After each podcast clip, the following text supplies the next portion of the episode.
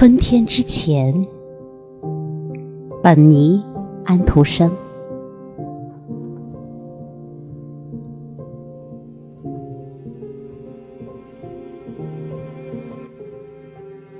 寒冷的早晨，一个音调即将融化。稍过一会儿，宁静就成熟了，如种子般炸裂在这空气之中，有着你眼睛无法看见的各种颜色，如同空间的深度。它们在盲目的雪上等待。